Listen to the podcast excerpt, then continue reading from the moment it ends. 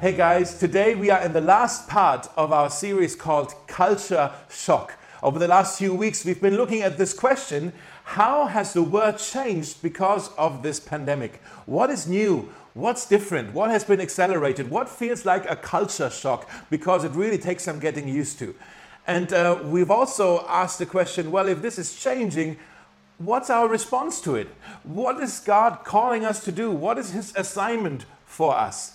And uh, if you've paid attention over the last weeks, you may have actually already realized um, that our assignment, our calling, actually hasn't changed. The world is changing, but our assignment hasn't changed. Uh, we believe at Mosaic that God has five callings, five assignments, five purposes for us as a church. We want to be a church where people can get to know and love Jesus. That's worship. We want to be a church where authentic relationships with one another are cultivated, which is community. We want to be a church where lives are being changed, where we grow, where we are being transformed into the likeness of Jesus Christ. That's discipleship. We want to be a church that cares for the hurts and needs of others, which is ministry, or in German, diakonie. Uh, we want to be a church that is part of God's work in this world. That's mission. And we've looked at different topics over the last few weeks, and maybe you're connecting the dots now. We've talked, for example, we talked about loneliness. How loneliness is a big deal now, and that God's antidote to the loneliness problem is a family. He places the lonely in family. Remember? Now that's community. We want to be a family church. Uh, we've talked about grief and that people are struggling with losses and that we want to be comforters of the city. That's ministry. That's diakonie. Okay? We've talked about the outrage on the streets, how everybody's getting more and more angry, and the, and the tone is getting more angry and rougher with each other. And we've talked about how we want to respond with gentleness, which is a fruit of the Spirit, something that God wants to grow in us, in our discipleship. Okay? We've talked about how people are trying to detach and become more and more uncommitted and be disconnected in their pursuit of freedom. And uh, they don't find freedom. We've talked about we find freedom, we find the overflowing life in the connectedness with Jesus when we worship Him, when we make Him, when we enthrone Him as the Lord in our hearts. Do you see that? Worship, uh, discipleship, uh, community, ministry. Today I want to be talking about the last of our five callings, which is the calling of mission or evangelism. And it has to do with the fifth culture shock uh, that we want to be looking at. And it's simply this if you want to write this down Berlin is becoming more and more diverse. Berlin is becoming more and more diverse. Now, Berlin is already quite diverse. I just looked it up this week. Apparently, the statistic right now is approximately 35% of the population in Berlin have what they call a migration background, which, is, which means either they themselves or their parents or their grandparents have at some point in their lives migrated from another part of the world, another place in Europe, or another place in Asia, or Africa, or the Middle East, or South America, or wherever, from another part of the world, they have migrated here. So either in themselves or maybe a couple generations before. That means you have a migration background. And if you look at this world right now, and with everything that's going on, you don't need to be a prophet to kind of be able to predict that the um, movement of the masses is only going to increase now. I mean, we know why that is. There are conflicts, there is corruption, there is climate change, there's crisis all around the world. And now, because of the pandemic, the um, inequality kind of you know the, the you know the inequality between those who are blessed those who are privileged if you will and those who are really struggling to survive uh, the, that inequality is just increasing more and more. It's actually getting worse, that inequality. I mean, this pandemic for us here in the West, let's be this honest, it wasn't pleasant, right? It was, we, we struggled, but compared with other places in the world, we actually getting through it quite lightly, if, if, I'm honest with you. There are other nations in the world, other countries, other peoples, other places that have already, before the pandemic, they've already been maybe fragile, but now this pandemic has ruined them. Everything collapsed. The, the healthcare system collapsed, uh, the education system collapsed, the social system collapsed. It's all, it's all ruined. So schools are closed. Children no longer have access to education. Uh, the job market collapsed. People don't find work anymore. They can't provide anymore. There, there's no vaccinations available. That's already a reason for people uh, to go move somewhere else where there are free vaccinations because they are not available everywhere. Now, let's be this honest, guys, that if we wouldn't live here, but we would live somewhere else, and this would be our uh, reality, we probably would also consider packing up our bags and trying our luck elsewhere.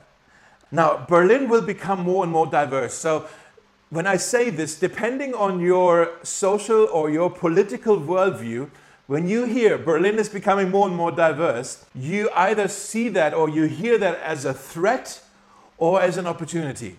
You see that or you hear that as something that you should worry about or something that is our responsibility to help other people. Maybe you see it as a massive challenge for us as a society, or you see it as an enrichment for us as a society. That kind of depends on your political view. I don't want to talk about politics today. It is the job of politicians to find regulations and to uh, make laws and to decide who can come and how people are supposed to come and how we open the doors and where we don't open the doors. And that's the job of politicians. I don't want to talk about politics today. Seriously, I don't want to talk about politics. But instead, I want to talk about if Berlin is becoming more and more diverse, what does this development mean for us as Christians? When the two, two, 2006, when the World Cup the, the, Football World Cup happened in Germany, uh, there was the slogan, Die Welt zu Gast bei Freunden. Translated, the world is a welcomed guest. Okay, that's fair enough. We can, we can have people here as guests, you might say. But what if people aren't coming to be guests? What if they are they're coming to be our neighbors? That's different than guests. Do we see that primarily as a threat or do we see it as an opportunity?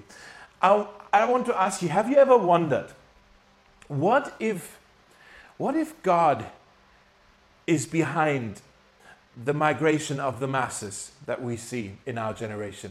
What if, what if God is behind this? What if He's bringing people here to our city, into our neighborhoods, so that they can hear the gospel here?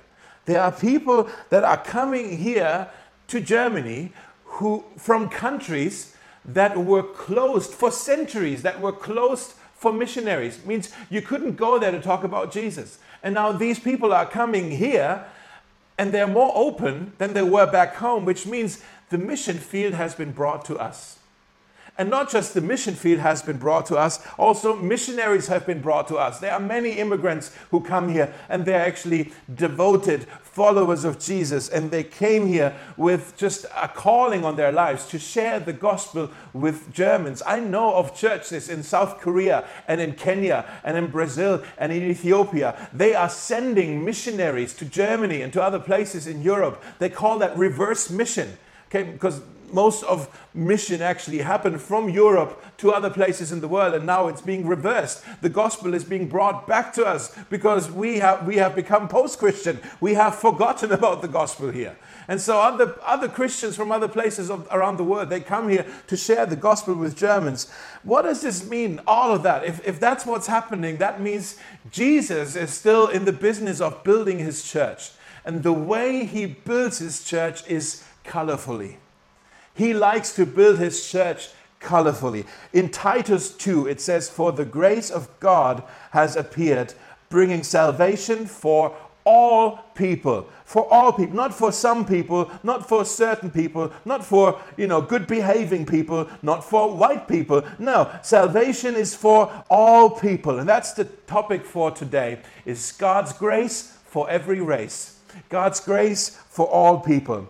God loves diversity. Have you figured this out? He loves variety. I mean, look at creation. He could have made everything gray, He could have made everything taste the same. He could have made a world without music. Oh my goodness. But He loves creativity, He loves beauty, He loves diversity. Every one of us is also so beautifully unique. You have a unique um, you know, fingerprint, a unique uh, voice print, a unique eye print. You have, uh, you know, very special skin color. God loves diversity. That He was intentional about all of this because He loves variety. He loves differences. He loves the beauty of it all. And in heaven, diversity won't be eliminated. It will be celebrated. The diversity. In Revelation 7, it says, where John has this, this vision of heaven. He says, I saw, I saw this, I'm seeing this vast crowd too great to count. And from every nation and tribe and people and language, people are standing there in front of the throne and before the Lamb. That's Jesus. People from every tribe and tongue and nation and people group, they will stand before Jesus to worship him, which means heaven will be colorful, heaven will be diverse. And I believe this is what God has for Mosaic, even on earth.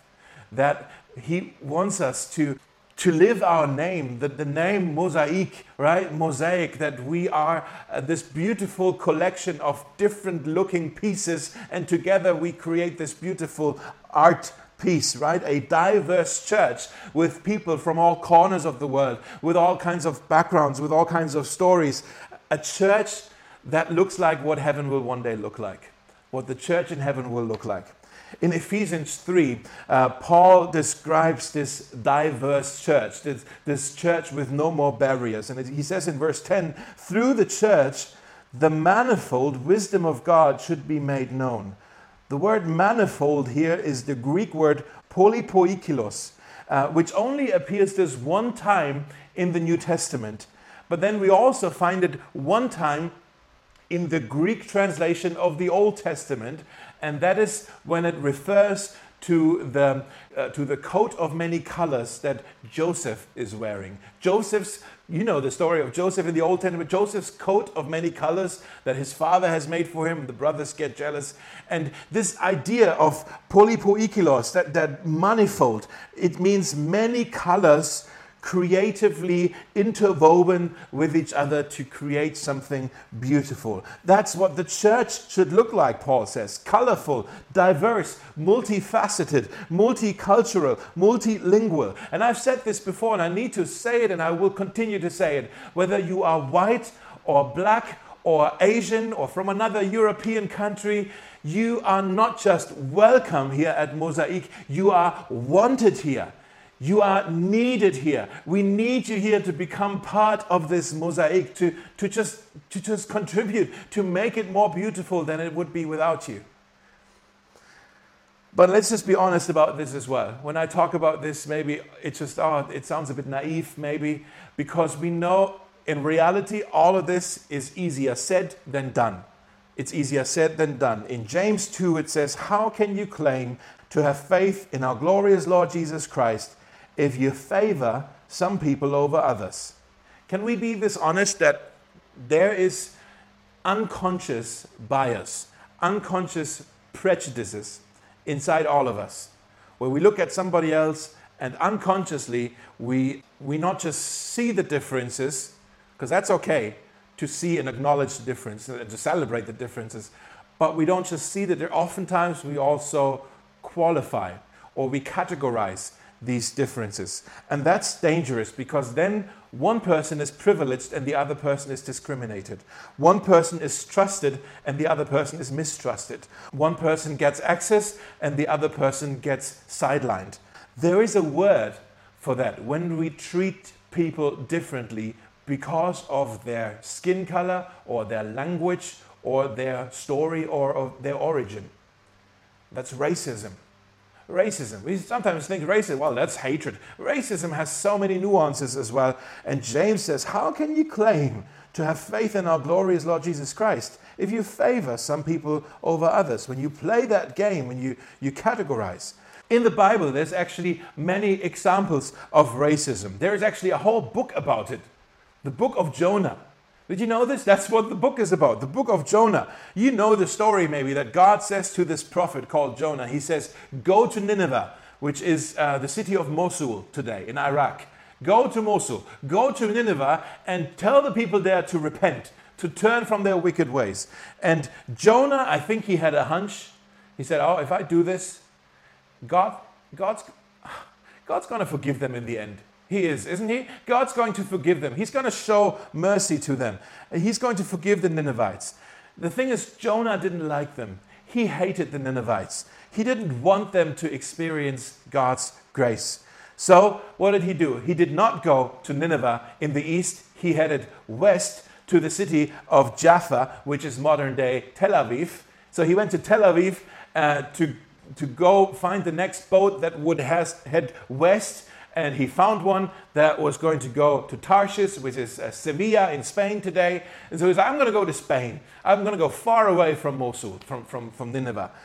And you know the story, the, the fish and all of that. But in the end, it's actually this story is, is this whole book is about racism and prejudices. It's the story of a guy who did not want to do what God asked him to do because he, he had prejudices for the people that God wanted to forgive.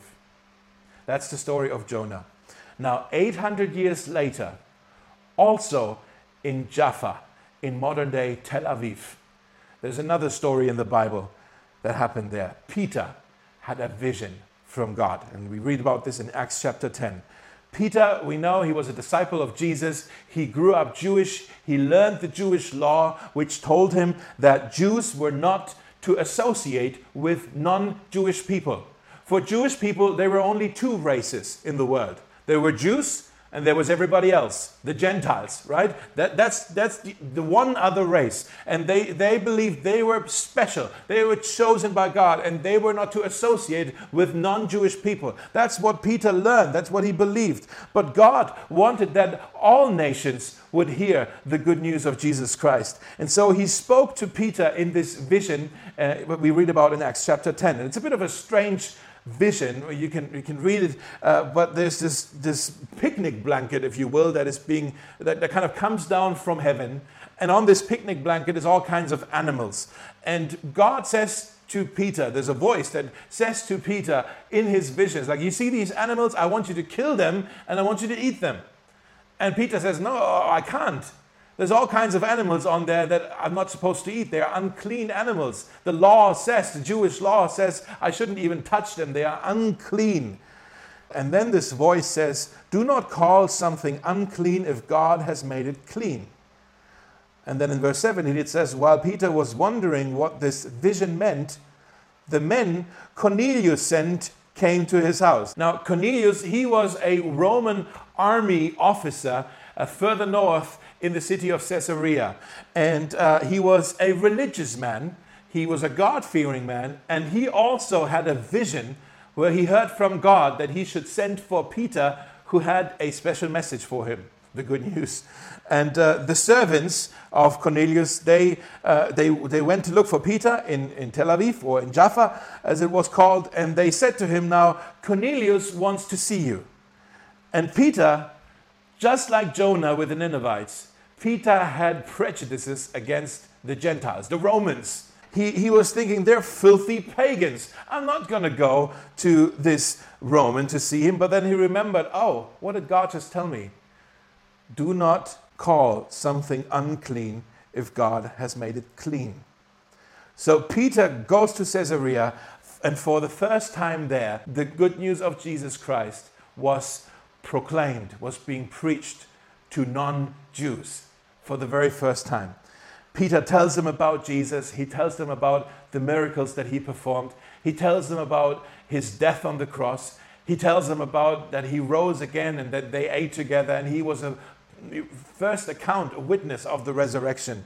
And then he also says to them, everyone who believes in him, in this Jesus, will have their sins forgiven. And Cornelius and the, all the others say, yes, we also believe in this Jesus now. We want to put our trust in this Jesus now. We also want our sins to be forgiven. And then it says the Holy Spirit showed up and the Holy Spirit filled Cornelius, this non Jewish, but for the first time ever that happened, that a non Jew was filled with the Holy Spirit. That was Cornelius. And all the other people in his household, they were filled with the Spirit. And then Peter says in verse 34, he says, I now realize how true it is that God does not show favoritism. He doesn't have any favorite people, He welcomes people from every nation. Surely no one can stand in the way of their being baptized with water. They have received the Holy Spirit just as we have, and then they were being baptized. And baptism is a symbol of welcoming him in, of incorporation, of saying, You're part of the family now. You're part of this as much as I'm part of this. We belong to this together. That's baptism. They were being welcomed in now. They belonged. So suddenly it clicked for Peter and the others as well. God loves diversity.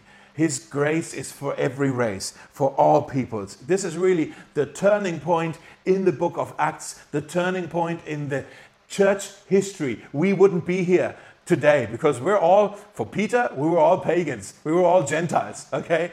We wouldn't be here if it weren't for this story. It's an incredible story. Peter got a whole new perspective here. And I pray that we as a church, we will also get a new perspective. Now, in this story, I can see three principles that can help us. I just want to show you these briefly. Three principles that can help us to get this new perspective. Maybe you want to write this down. The first one is looking to God helps us to see things like Him. Looking to God helps us to see things like Him. Now, that's a general principle that's true for your marriage, that's true for your career, for your money, for your relationships, for church, for whatever. When you look to God, it helps you to see things from His perspective. When you say and you come to God, Lord, I look to you now. There's this problem. I don't understand it. What do you think about this, Lord? Well, how do you see this? God reveals His perspective in His presence. God reveals his perspective in his presence. That means when we come to his presence, we come to him, we seek him, we look to him to understand him better, to understand how he sees things, his view on things, his perspective on things, on the things that we're facing. In Proverbs 28, it says, Evil people do not understand justice, but those who seek the Lord, those who look to him, they understand everything. now that's that's quite crazy, isn't it? When looking to God, you understand everything, it says. Peter, he got a new perspective here from God through this vision. But how did this vision come about in the first place? Peter was seeking God. He was looking for God. Look at this here again in Acts 10, verse 9. It says, Peter was going up to the roof to pray. It was about noon and then it says Peter was hungry and wanted to eat, but while the food was being prepared, he had a vision. He was hungry for lunch, but he was even hungrier for God's nearness, for God's presence. And that's where it starts to come to God and to seek Him and to look to Him and to pray, Lord, help me to see the people like you see them. Help me to see them the way you see them. Help me to love them the way you love them. Show me where I believed lies of prejudices. Show me where I have arrogantly assumed that everybody should be like me. Show me where I was insensitive to what hurt other people around me. Show me, Lord. Give me your perspective on things. There's a, a guy named Bob Pierce. He was the founder of World Vision. Maybe you know this organization. And in the 70s, he was traveling in Korea and he saw suffering children. And that evening, he wrote into his diary this prayer Lord, let my heart be broken with the things that break your heart. Lord, let my heart be broken with the things that break your heart. So, looking to God helps us to see things like Him. He breaks our heart when we look to Him. The second thing is hearing from God moves us to go out for Him. Hearing from God moves us to go out for Him. When God gives you a new perspective, he doesn't just give you information, no, he moves things in you so that he can get you moving. Peter, he had this kind of bizarre vision of animals, and right afterwards, there was an assignment for him. These servants of Cornelius, they knock at the door, and then the Holy Spirit says to Peter in verse 19, Three men have come looking for you. Get up, go downstairs, and go with them without hesitation. Don't worry, for I have sent them. So get up and go. Okay, God gets him moving. And, and then Peter, he gets moving and he goes to meet Cornelius. And in verse 24, it says, Cornelius was waiting for them when they arrived and they had called together his relatives and close friends. That means everybody was there at the house. They were expecting them already. And they talked together and they went inside where many others were assembled.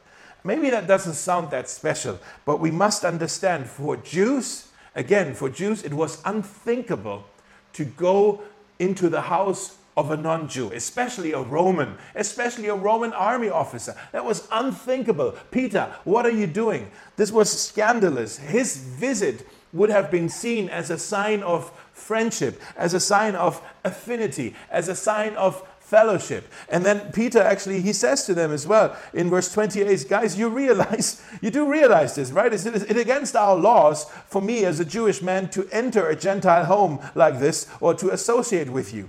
But God has shown me that I should no longer think of anyone as impure or unclean. You see, Peter, he was willing to go and get to know the non Jew, Cornelius. Who knows if Cornelius would have ever become a Christian if Peter wouldn't have gone to him. Who knows? Now, this is important for us as well. If we want to be a diverse church, a multicultural church, we must learn this. We must learn to establish friendships with people who are different than you or than me.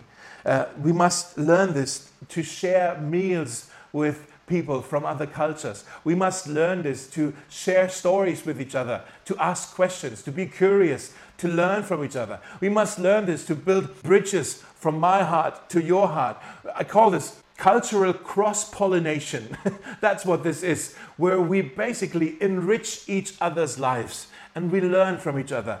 And, and your culture enriches mine, and my culture enriches yours. We must learn this. We must be willing to step outside of our comfort zone and go meet the person that we would probably not associate with otherwise.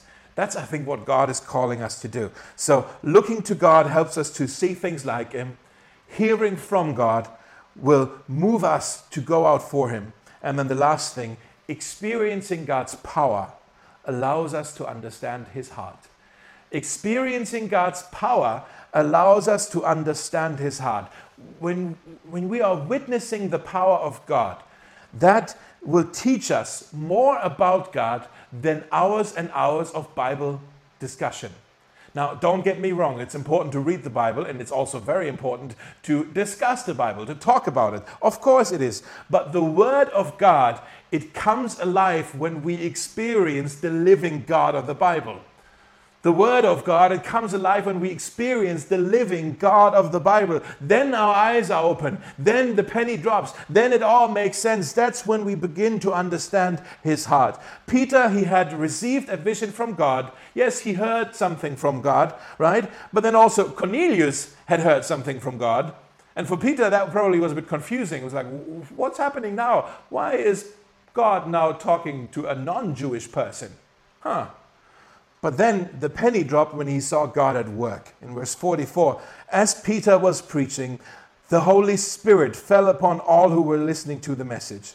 The Jewish believers who came with Peter were amazed that the gift of the Holy Spirit had been poured out on the Gentiles too, for they heard them speaking in other tongues and praising God. That's when the penny dropped for them.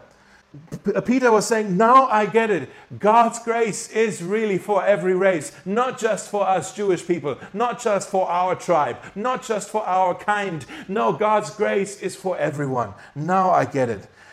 I think God wants to move in power, He wants to work with signs and wonders today to draw people from all over the world to Himself from every corner of the world, with every background, with every skin color, with every origin, with every language, wherever they are from, from every tribe, tongue, and nation. He wants to draw people to himself with signs and wonders. He wants to reveal to them and also to us that he is a God for and his grace is really a grace that is for all nations, for all races. Berlin is becoming more and more diverse. So let's pray that God will open our eyes so that we can see what He's up to. Let's pray that we are ready to go and meet people and establish some friendships and build bridges. And let's look closely to what it is that He's doing, not just in our lives, but also in the lives of those around us, in the lives of those who are not like us. What is it that God is doing in their lives? And then I think this will help us to understand His heart better and better. I don't know about you guys. My heart explodes when I think about um, all that God might have in store for us at Mosaic in Berlin. That we can be such a statement in this city, a diverse community where people will go, How is that even possible? How did that come about? And we can say, Yeah, yeah, with Jesus at the center, this is possible. It is His grace that actually brings us together. With Jesus at the center, it doesn't matter primarily, you know, where we're from or what passport we hold. What, what makes us one is that we're all brothers and sisters. We're all part of this family here together. That's what makes us one. And since some of you have asked, that's, that's also why we will continue in the future with having two services, one in German and one in English. This is why we're going to do this. One in German, one in English. Some people have asked you this, and, God had encouraged us a few weeks ago uh, to, to go for it uh, with actually a, a beautiful image that someone gave to us with uh, the, the, image of a butterfly, actually. A butterfly that, that maybe Mosaic right now is a bit of a butterfly that is just now, with the end of lockdown, we're kind of coming out of our, our, cocoon, you know, and now it is time for us to spread both of our wings. We need both wings to fly, a German and an English one. They're both beautiful, okay? We need both of them to fly, but it's one animal. We're all part together. We belong to each other. We're, we're one with each other. It's not two separate things. We're, we're one church with two wings, if you will. Okay, so that's, that's what we're going to go for. In last verse I want to read to you. In Galatians 3, it says, there is no longer Jew or Gentile, slave or free, male or female. And just let me add a few. There's no longer German or English. There's no longer Berliner or from somewhere else. There's no longer black or white. There's no longer young or old. There's no longer rich or poor. There's no longer I'm new in church or I've been here since the start. There's no longer Jew or Gentile, slave or free, male or female, for you are all one in Christ Jesus. Amen.